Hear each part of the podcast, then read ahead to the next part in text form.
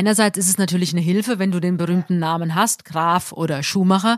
Andererseits ist der Druck der Öffentlichkeit natürlich immens und jeder guckt noch fünfmal genauer hin, ob der oder die auch wirklich das leistet, was Schwester oder Vater geleistet haben.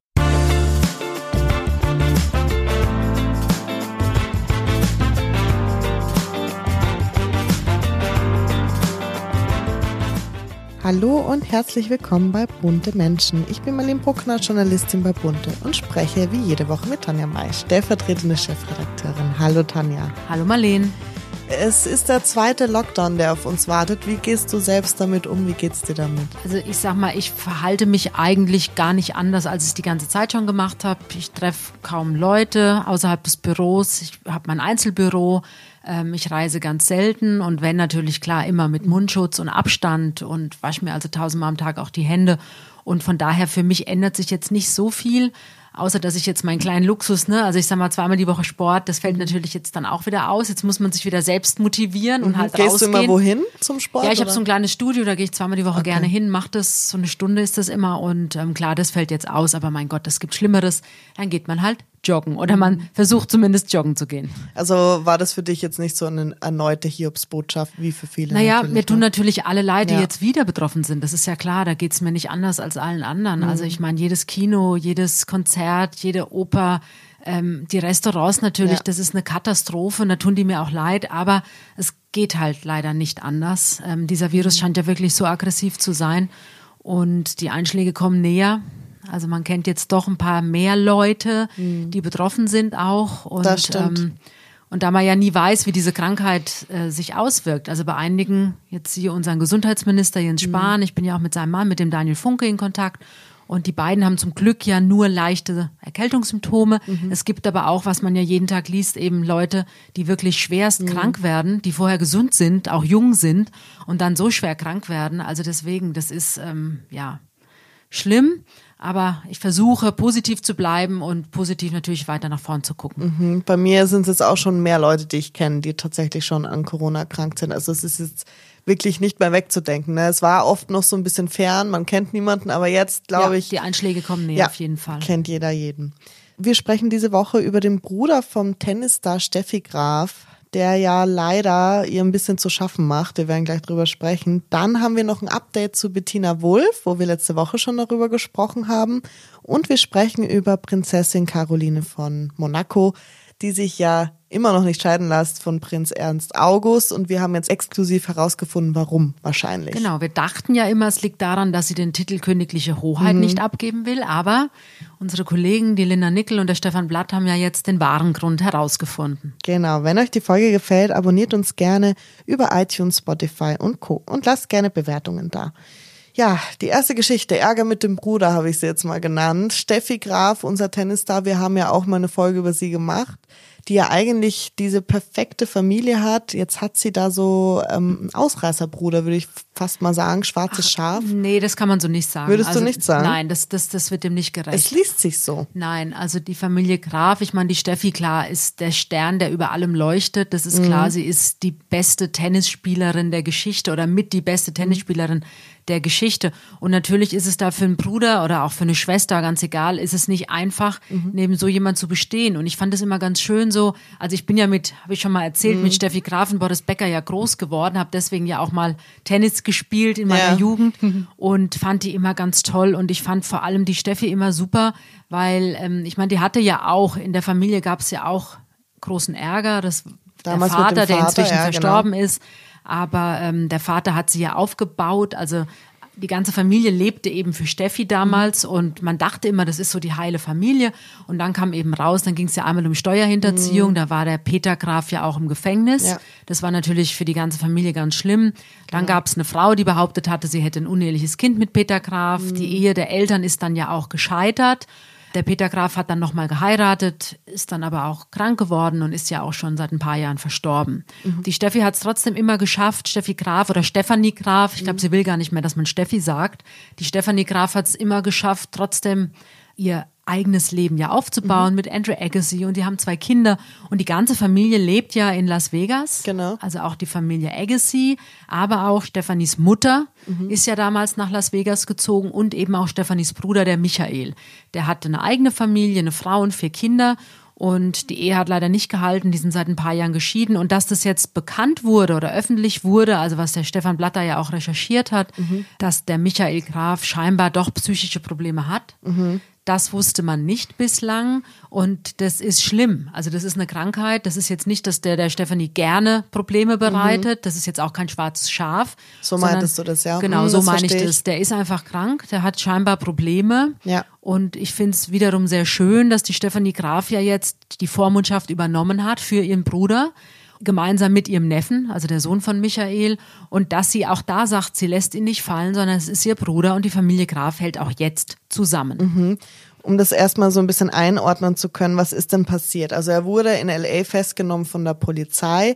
Er hat ja anscheinend einen Freund mit dem Tode bedroht, er hat Autoscheiben zerschlagen, er hat von einem Haus randaliert und wurde von der Polizei dann eben auch mit Gummigeschossen sozusagen ähm, zu Boden gebracht und er musste ins Krankenhaus ja, schlimme Sachen. Also wenn man das jetzt so hört, wird es noch schlimmer irgendwie im Gedanken, wie das für Stephanie Graf eben sein musste, wenn sie den Anruf bekommt, naja, ihr Bruder ist in Gefangenschaft genommen. Naja, ich denke mal, das ist für die ganze Familie ganz schlimm. Also das mhm. ist vor allem für seine Kinder schlimm, auch für seine Ex-Frau, für seine Mutter. Die leben, wie gesagt, ja da alle auf engstem Raum.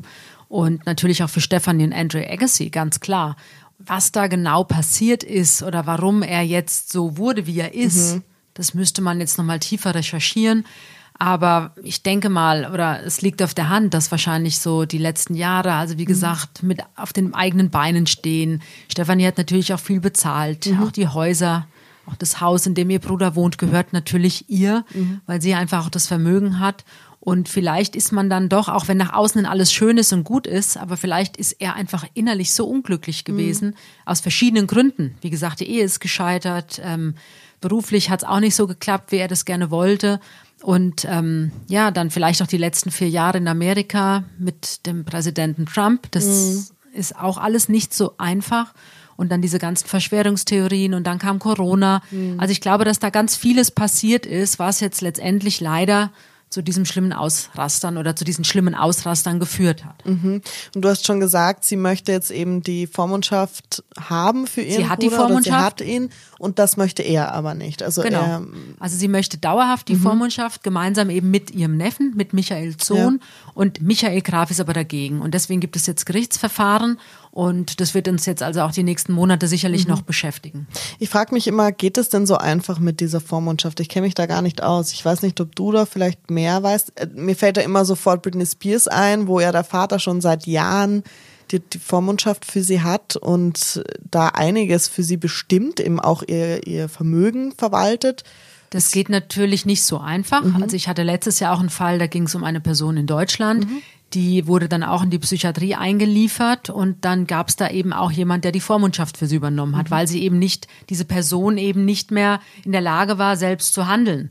Und wenn es dann darum geht, dass auch das eigene Leben in Gefahr ist und natürlich auch mhm. Leben anderer in Gefahr ist und dann muss einfach der Gesetzesgeber eingreifen und dann mhm. wird ein Vormund bestimmt. Das kann jemand aus der Familie sein, wenn das aber die Familie nicht möchte und dann kann es eben auch jemand sein, der vom Gericht bestimmt wird. Mhm. Genau. Und so scheint es ja jetzt hier zu sein. Und die Familie sagt, wir lassen den Michael nicht fallen. Und Stefanie sagt, sie übernimmt die Vormundschaft. Ja, das finde ich gut. Das zeigt auch wirklich, wie stark der Familienzusammenhalt ist, den sie ja eigentlich haben. Genau, aber natürlich klar, für Michael, der ist natürlich in dem Moment dann auch entmündigt. Mhm. Also du kannst, wir haben das ja an Britney Spears, wie du es erwähnt mhm. hast, auch immer wieder im Heft gehabt und haben darüber berichtet. Die musste ja theoretisch oder sie muss immer noch theoretisch mhm. ihren Vater fragen, wenn sie Geld braucht. Oder, oder wenn sie heiraten möchte. Wenn sie heiraten möchte oder egal was sie muss ihren Vater um Erlaubnis fragen, weil er der Vormund ist. Mhm. Und wenn du erwachsen bist, Michael Graf ist 49, das ist natürlich für einen erwachsenen Mann äh, alles andere als schön. Mhm. Und es kommt natürlich dann immer so der Gedanke auf, naja, hat es mit dem Ruhm der Schwester zu tun? Ich habe dann auch so ein bisschen drüber nachgedacht, wie wäre das denn für mich, mit so einem Weltstar als Schwester aufzuwachsen? Ich habe ja auch zwei Schwestern und der Konkurrenzdruck ist schon so da, ohne dass irgendjemand ein Star ist. Ich glaube schon, dass man da ein bisschen abstumpft, dass man da ähm, ja sich selber sehr zurücknimmt, wenn man als Teenager, ich meine, die waren beide ja noch Teenager, wo es dann losging bei Steffi. Aber ihr ging es als Kind los. Oder als also Kind. Ich glaube, sie hat 1973 zum ersten Mal einen Tennisschläger in der Hand gehabt. Da war sie ja noch ganz klein. Und der Michael saß natürlich damals mit der Mutter und dem Vater auch immer auf der Tribüne und natürlich waren die wahnsinnig stolz. Und wie gesagt, ich glaube schon, dass er seine Schwester sehr liebt und dass er das auch alles natürlich, wie wir alle, grandios finden, Ja, was, Steffi, was Stefanie Graf da erreicht hat. Aber ja, wer weiß, unterbewusst. Ich glaube, dass da jetzt im Alter, wie gesagt, jetzt ist er 49, dass da doch vieles wahrscheinlich aus der Kindheit auch hochkommt. Und er hat auch in jungen Jahren immer schon versucht, so seinen eigenen Weg zu finden. Mhm. Aber als der Bruder von oder der Sohn oder die Tochter eines Prominenten, das haben wir ja immer wieder, Ja. ist es natürlich wahnsinnig schwer. Also jetzt aktuell natürlich auch Mick Schumacher, der Sohn Mhm. von Michael Schumacher, der ja in die Formel 1 will. Und einerseits ist es natürlich eine Hilfe, wenn du den berühmten Ja. Namen hast, Graf oder Schumacher. Andererseits ist der Druck der Öffentlichkeit natürlich immens. Extrem, ja. Mhm. Und jeder guckt noch fünfmal genauer hin, ob der oder die auch wirklich das leistet, was Schwester oder Vater geleistet haben. Und in beiden Fällen stelle ich mir es extrem schwierig vor. Mhm. Wie gesagt, Michael Schumacher, siebenfacher Formel 1 Weltmeister.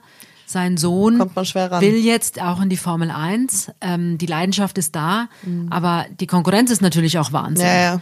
Und mit diesem Druck fertig zu werden, das ist extrem hart. Und das Gleiche hat, wie gesagt, auch ein Michael Graf, Mhm. der eben diese Tennisgöttin, diese Tennislegende, also ich Mhm. meine, es gibt ja eine Million Superlative für Stefanie Graf, wie man sie nennen kann.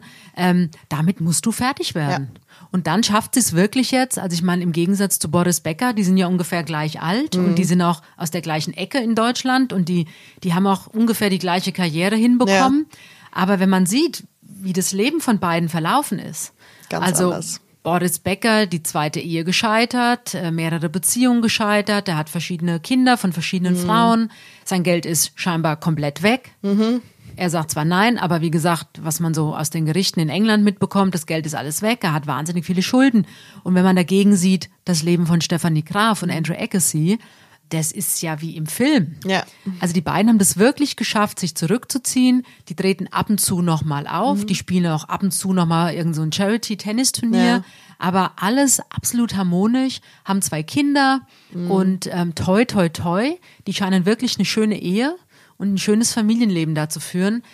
Und ich glaube auch, es war die beste Entscheidung damals, dass sie nach Amerika gezogen ist, weil da hat sie einfach äh, ihre Ruhe, da hat sie ihr Privatleben Ja. und da kann sie einfach ganz normal mit ihrer Familie leben. In Deutschland wäre das sicher schwieriger gewesen. Ich denke auch. Und ich hoffe auch, dass sie das jetzt zusammen als Familie hinbekommen und dass es Michael Graf natürlich bald besser geht. Ich bin sicher, sie werden es hinbekommen und Mhm. natürlich ja. Also ich hoffe, dass der Michael auch einsieht, dass er Hilfe braucht und dass er diese Hilfe auch annimmt. Wir kommen zur nächsten Geschichte, nämlich Prinzessin Caroline. Du hast schon angedeutet, dass wir jetzt den wahren Grund wissen, warum sie sich nach elf Jahren, seitdem sie von Prinz Ernst August getrennt lebt, nicht scheiden lässt. Woran Ja, liegt's? wir dachten ja immer, es liegt daran, sie will einfach königliche Hoheit sein, weil das war sie ja nicht von, von Geburt an. Ja. sondern diesen Titel trägt sie seit der Hochzeit mit Ernst August von Hannover, der ja äh, direkt verwandt ist mit der Königin von England. Also Ja, das ja. ist schon absoluter Hochadel, Ernst August und seine Familie, die Welfen natürlich. Und das dachten wir immer. Und jetzt haben eben unsere Kollegen Linda und Stefan äh, geschrieben, dass es noch einen anderen Grund gibt. Und der klingt absurd, muss ich ehrlich sagen, so auf dem ersten Gedanke. Also wenn man sich jetzt anguckt, in welchem gesundheitlichen Zustand Ernst August von Hannover ist, nämlich in keinem guten Zustand. Wir haben ja auch vor ein paar Wochen wieder berichtet, dass er total ausgerastet ist, Ja. mehrfach und auch auf seine Haushälterin und deren Mann losgegangen ist und ja auch wirklich eine Gefahr für sich und auch für andere darstellt. Ja. Also da geht es auch in die Richtung, ist der überhaupt noch in der Lage, sein eigenes Leben zu steuern und zu führen und zu leben. Und ähm, wir berichten jetzt eben, dass der älteste Sohn von Ernst August, der ist ja der Erbe. Und die beiden verstehen sich gar nicht mehr gut. Ja, ja, und er hat streiten ja auch der. Hochzeit zu, nicht zugestimmt. Er war ja auch nicht bei der Hochzeit seines ältesten Sohnes. Mhm. Bei dem zweiten Sohn war er, bei dem ältesten Sohn war er nicht. Und wir berichten jetzt eben, dass die Caroline von Hannover sich nicht scheiden lässt, Mhm. weil sie eben, sie hat ein sehr gutes Verhältnis mit den Söhnen von Ernst August. Und sie will das Erbe bewahren für den ältesten Sohn von Ernst August. Mhm. Weil theoretisch, wenn Ernst August Senior nochmal heiraten würde und vielleicht auch nochmal ein Kind zeugen würde und es wird 66, vielleicht. Ja. ja, gut, das, das passiert noch, ja, ja, öfter. Also Jack White war 79, mhm. als, sein letzt, als sein Kind jetzt zur Welt kam. Aber sie will eben dieses Erbe bewahren, dass da nicht nochmal vielleicht ein möglicher Erbe kommt. Mhm. Und ich meine, er hatte ja vor ein paar Jahren noch eine junge Freundin, Ernst August von Hannover. Und da gab es damals schon Gerüchte, dass er sie gerne heiraten würde, aber mhm. geht ja nicht, er ist ja noch verheiratet. Mhm. Und scheinbar bleibt er das auch. Aber sie könnte es ja trotzdem nicht verhindern, dass er vielleicht noch ein Erbe zeugt. Aber das wäre dann. Aber es geht ja um das eheliche Kind. Okay, das wäre dann nicht genau. rechtmäßig. Und das mhm. ist ja. Mhm. Ja, es ist alles sehr verschroben bei den Zweien, finde ich. Aber ja, aber es, also ich habe drüber nachgedacht mhm. und dachte, ach guck, das ist ja doch nochmal ein anderer Ansatz, macht auch Sinn.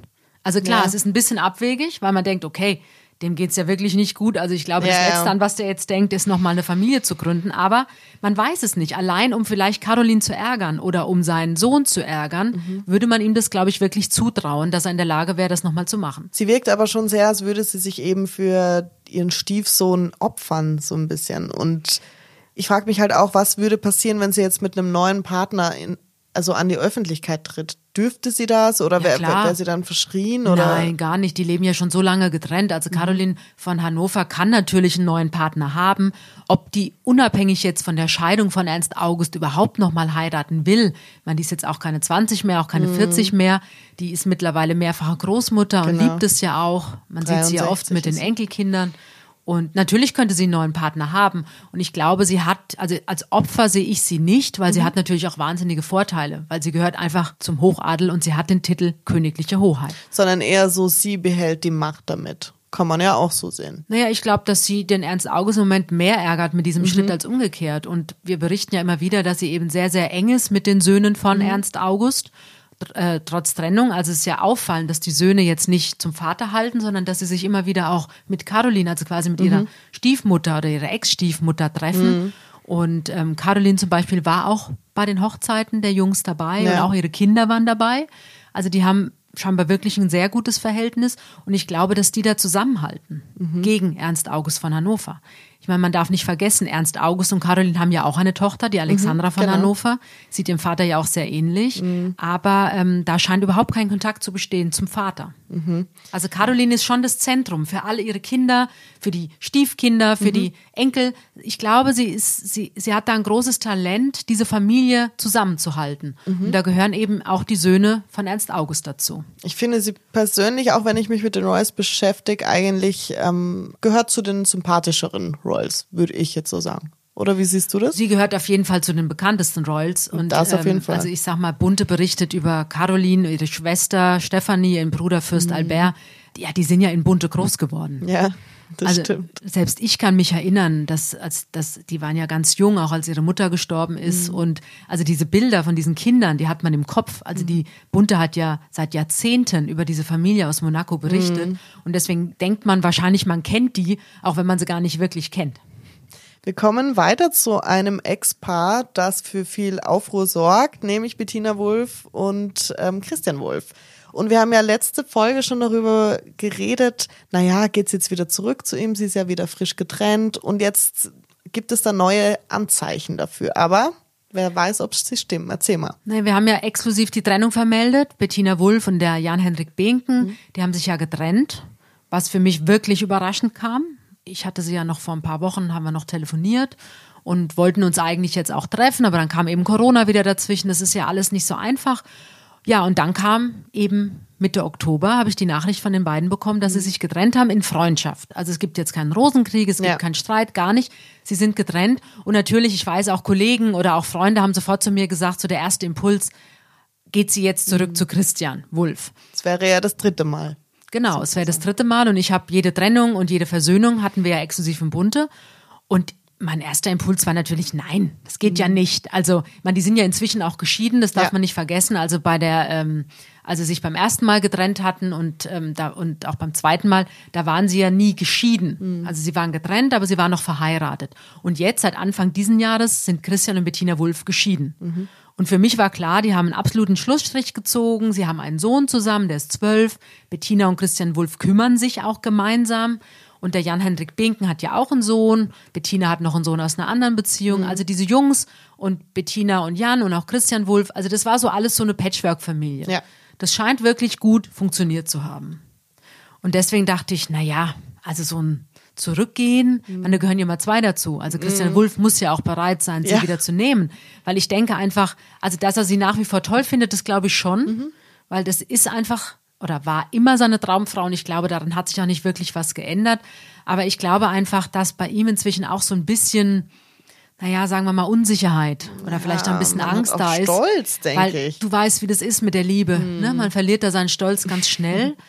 Aber ich denke, es ging ja immer zwei Jahre gut und dann haben sie sich doch wieder getrennt. Und ich glaube, wenn man sich jetzt ein drittes Mal auf sowas einlässt, also die Angst, dass es auch in zwei Jahren wieder kaputt gehen könnte, mhm. weil ich glaube, dass es ihm inzwischen gut geht und dass er sich auch da so rausberappelt hat aus diesem Loch, in dem er natürlich war, emotional, weil er wollte die Scheidung nicht. Bettina ist ja gegangen. Und ist ja oft so. Also immer wenn es einem dann wieder gut geht und der Ex-Partner vielleicht zurückkommt und jetzt doch, man fängt dann nochmal an ja. und dann fällst du ja wieder in dieses tiefe Loch. Ja. Wir berichten eben jetzt in Bunte, dass Bettina, sie hatte ja Geburtstag 47 Ende Oktober, Jahre, sie genau. ist 47, sie ist genauso alt wie ich. Ich bin ein halbes Jahr älter. Und ähm, ja, sie hat ihren Geburtstag eben verbracht mit, sie hat ja einen Henrik Binken getroffen, also ihren Ex-Freund, was okay ist, weil die verstehen sich ja nach wie vor gut. Sie hat aber auch den Nachmittag und den Abend bei Christian Wulff und den Söhnen im Haus verbracht, bei Christian Wulff.